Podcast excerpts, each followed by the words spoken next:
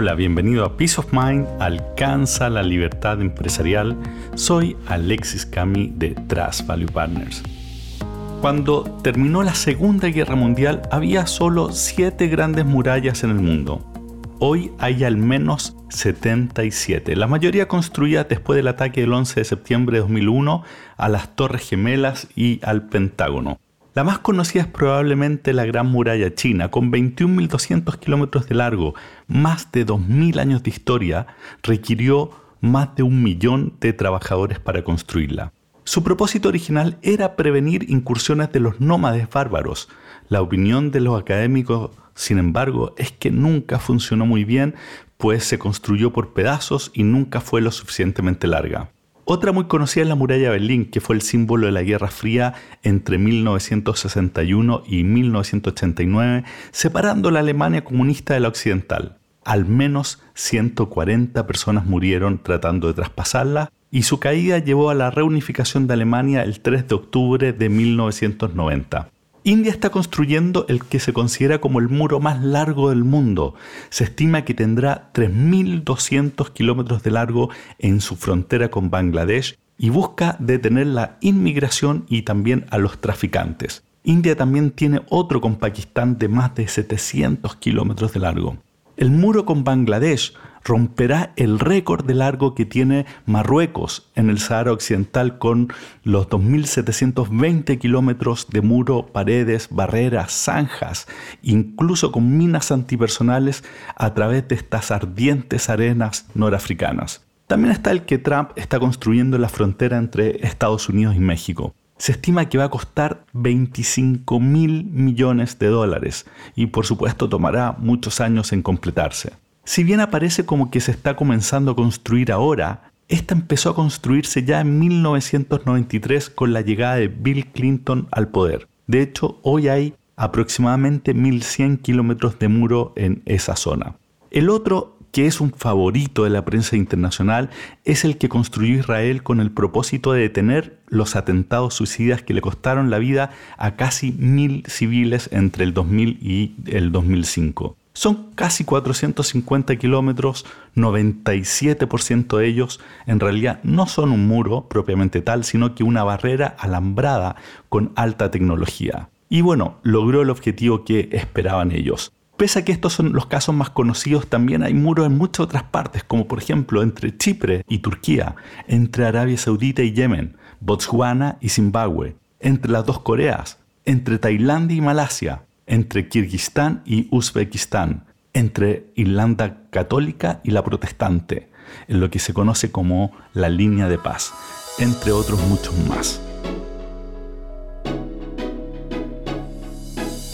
Así como existen barreras en el mundo físico, también existen otras tantas en múltiples dimensiones. En el ámbito de la libertad empresarial, que es lo que nos ocupa en este podcast, también hay una, y una muy grande. Esta barrera está presente para un cierto tipo de empresarios y es una que le impide avanzar hacia estados empresariales de mayor libertad. Si recuerdas en el episodio 28 hablábamos sobre los seis estados empresariales en que el dueño puede estar. Hoy en particular me quiero referir a una dificultad que tiene este tipo de empresario para llegar al estado 5. El estado 5 es uno en donde ya la empresa tiene vida propia. Existe un management competente que incluso en tu ausencia hace que la empresa aumente valor. La sustentabilidad de la compañía no depende ya de ti. En este estado es el que todo empresario debería aspirar. Es cuando, como podríamos decir, el hijo ya creció y es independiente, por así decirlo. Pero para lograr llegar a ese estado, en uno en donde ya tienes la libertad empresarial, necesitas pasar por esta barrera. Es una que siempre es grande, pero es desafiante para un tipo específico de empresarios. ¿A qué empresarios me refiero? A los que nosotros llamamos que no tuvieron escuela. Con no escuela no me refiero a que no estudiaron, muy al contrario, muchos de los que caen en esta categoría hicieron estudios superiores e incluso uno o más posgrados. No se trata de una educación formal, sino a qué me refiero a aquellos que luego de estudiar o a los pocos años de haberlo hecho, comenzaron a trabajar en sus propias empresas o en la de su familia. En estos casos, usualmente, estos empresarios no tuvieron exposición a buenas prácticas de gestión, ni aprendieron a cómo manejar profesionales de alto desempeño. Al nunca haber trabajado en una empresa de pantalones largos, por así decirlo, no vieron cómo se comporta un buen gerente comercial, una administración y finanzas, una de operaciones y menos aún un buen gerente general. Esto altera las referencias que estos empresarios tienen sobre lo que es el nivel aceptable que deben esperar de su equipo. ¿Cuál es el nivel aceptable para un determinado gerente? La única manera de responder eso con precisión es tener una referencia, un parámetro, algo conocido para comparar. En estos casos entonces estos empresarios nunca vieron el nivel de desempeño que se debe esperar de profesionales en estos cargos. Tampoco el nivel de decisiones que pueden tomar o cómo se relacionan entre sí, de qué forma se pueden controlar o se discuten los temas con ellos. A esto le llamo yo no tener escuela. Y ojo que no estoy diciendo con esto que sea necesariamente bueno haber pasado por una empresa corporativa antes de manejar la tuya. Si bien hay un beneficio que el que estamos conversando, hay costos asociados de pasar por empresas más corporativas. Y en particular hay un costo o riesgo muy grande que tiene que ver con corporativizarse. ¿A qué me refiero?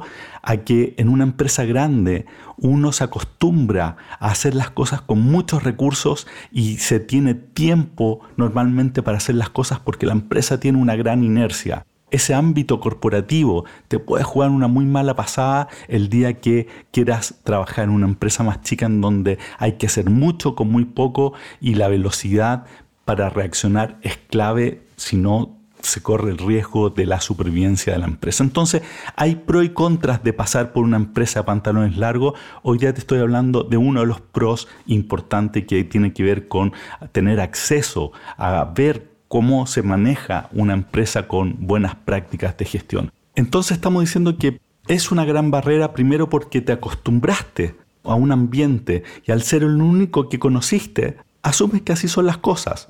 Y como así son las cosas, ni te imaginas en un estado de libertad empresarial. Pasar el estado 5, en donde todo opera sin necesidad de, que tú estés presente, se vuelve una utopía y te resignas a trabajar en un estándar bajo de gestión. Esto es como cuando hablamos de que uno no sabe que no sabe. Bueno, este es un primer problema. Y aun cuando sepas, supongamos que tú sabes de que se puede lograr, entonces el problema que tienes ahí es que puedes tener mucho temor incluso terror en algunos casos de dar el paso y mejorar el estándar de tu equipo. Usualmente va a implicar incorporar talento de mejor nivel a la organización y eso en sí mismo es un gran desafío. ¿Sabré cómo manejarlo? ¿Cómo lo voy a controlar si sabe más que yo?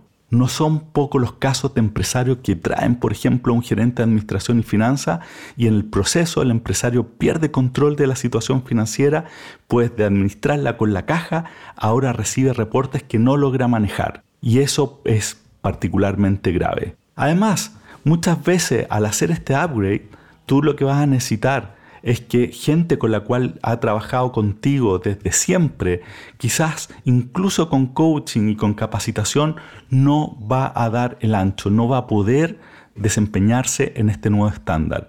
Y enfrentarse a tener que dejar ir a personas que te han acompañado toda la vida puede ser muy duro. Y es una situación que muchos prefieren no enfrentar y prefieren no hacerse el problema y siguen con el mismo equipo siempre. Además, hay otro elemento más que tú puedes decir, ok, sé que tengo que avanzar, estoy dispuesto a hacerlo, incluso si tengo que dejar ir gente, lo voy a hacer. Pero hacer ese upgrade puede implicar aumentar los costos en forma relevante en el corto plazo. Contratar a un gerente general para que tome tu puesto es caro y solamente va a empeorar los resultados de la empresa al menos en el corto plazo. Quizás si tuvieras certeza de que va a funcionar lo harías, pero como no es evidente, entonces prefieres no hacerlo.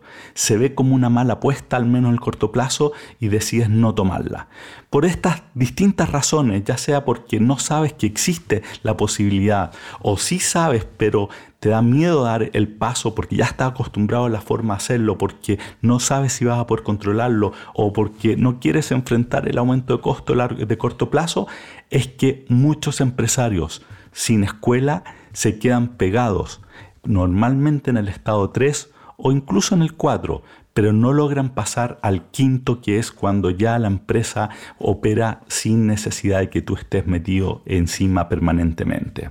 Bueno, ¿y qué hacer entonces? Si tú mismo no tienes escuela pero quieres avanzar en tu libertad empresarial, primero es que tienes que tomar conciencia de que tú eres parte del problema y que para avanzar vas a tener que hacer cambios relevantes en la forma en que estás acostumbrado a hacer las cosas. Esto es difícil, requiere humildad en el proceso. Segundo, debes hacerte asesorar por alguien confiable, idealmente por alguien que sepa cómo hacer estos procesos, que son complejos. Alguien como, por ejemplo, nosotros mismos, especializados en estos procesos. El asesoramiento puede venir desde un directorio, pero idealmente debe hacerse a través de un acompañamiento de cerca, es decir, directores que no solamente vayan una vez al, mes, sino que estén metidos en el acompañamiento entre reuniones, apoyándote en esta profesionalización. Es lo que hablábamos hace poco con, una invitada que tuvimos, Verónica Mate, hace tres o cuatro semanas atrás para que lo escuches. Lo importante en todo caso es que te apoyes en alguien que ya lo haya hecho antes no experimentes con expertos en otros temas, independiente de lo exitosos que hayan sido en sus respectivas carreras. La experiencia aquí es clave y no dejes que seas tú la, la iniciación. Es mucho lo que tú tienes en juego. Tercero, trata de hacerlo cuando la empresa le está yendo bien. No esperes a que las cosas se compliquen para dar el paso. Hazlo cuando los resultados sean buenos de modo que puedas absorber los eventuales aumentos de costos que va a implicar en el corto plazo. Evidentemente todo este proceso se justifica solo si hay un aumento de valor en la empresa, pero no te engañes, ese valor se va a materializar en el tiempo y no es cosa de pocos meses para que se haga realidad. Durante un tiempo sí habrá una baja de la rentabilidad. Cuarto, no aceptes planes drásticos. Debe ser hecho en forma paulatina. No cometas el error de entregarte ciegamente a un tercero. Lo he visto varias veces. Te dicen, Tú tienes que pasar al directorio y dejar todo en manos de un nuevo gerente general muy competente. No te metas y confía. Mi respuesta a eso es no. Eso es un grave error. Salvo casos muy excepcionales, no debe ser entregado el poder total a un tercero. Hemos trabajado con más de un caso en donde ese fue el consejo dado por un tercero y el resultado fue realmente catastrófico. El proceso debe ser paulatino y manejando los riesgos de cada paso. Los pasos deben ser calculados, firmes y seguros en la dirección correcta. Esto implica que si vas a contratar a un nuevo gerente, este debe tener absoluta claridad de qué vivirá en el proceso. Recuerda lo que hablábamos en los episodios 15 y 38, el manejo de las expectativas de tus colaboradores actuales y futuros es clave. Más aún, si vas a traer un gerente de mejor nivel a tu empresa, si te saltas esta parte, podrás verte enfrentado que tu nueva, esperada y cara contratación termine renunciando rápidamente por tener menos libertad de la que asumía y que probablemente está acostumbrado. Debes saber que esa libertad la obtendrá en el tiempo, pero no necesariamente estará disponible al principio. Deberá construirse un espacio de confianza y sobre esto Puedes escuchar el episodio 29 que hablamos con Álvaro Pessoa sobre cómo construir espacios de confianza. Quinto, en todo este proceso es muy importante lo que conversamos en el episodio 34. Debes escuchar tu estómago. Si el tema está haciendo, si estás sintiendo que se está yendo en una dirección que no, no te acomoda, tienes que escucharlo y racionalizar lo que te está diciendo para que el proceso se te asiente bien y no te ponga en una situación tremendamente incómoda que después puedes terminar lamentando. Entonces, para ir resumiendo, lo que estamos diciendo acá es que para llegar al estado empresarial número 5, este de libertad, en donde la empresa ya vive, tiene vida propia y no es dependiente de ti para seguir creciendo, hay una barrera que es particularmente grande para aquellos empresarios que no tuvieron escuela. Y con no escuela nos referimos a que no tuvieron acceso a buenas prácticas de gestión, no han tenido experiencia manejando gerentes de primer nivel en términos de desempeño y entonces se encuentran atrapados en una organización que solo tiene prácticas que no son suficientes para que pueda la organización tomar vida propia entonces sientes miedo de dar este paso